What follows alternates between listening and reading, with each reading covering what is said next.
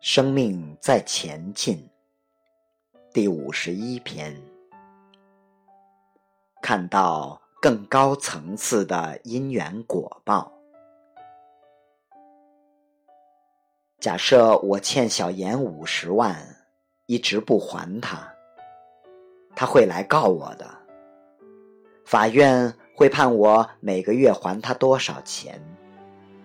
看上去，法院会解决表面的公平合理，实则没有办法化解我们之间的恩怨情仇。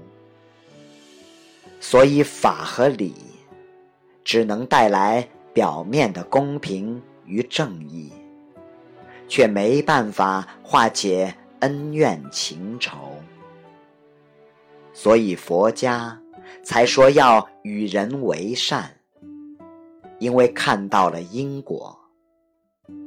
这需要经过生命的修炼和慧命的滋长，我们才能有更好的生命底蕴，来看见这一切的发生，看到更多的关系，看到过去与现在还有未来的关系。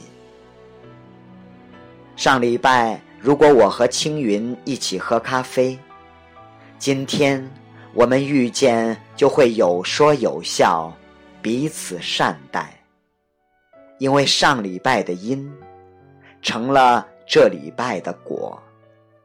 上礼拜和小严吵架了，他看着我不爽，我也看他不爽。他不会请我喝咖啡。他只会和我聊是非，因为因不一样，所以果就不一样。所以我们不只是要看到道理的层次，还要看到因果的层次。通过生命的修炼和慧命的滋长，有更高的看见。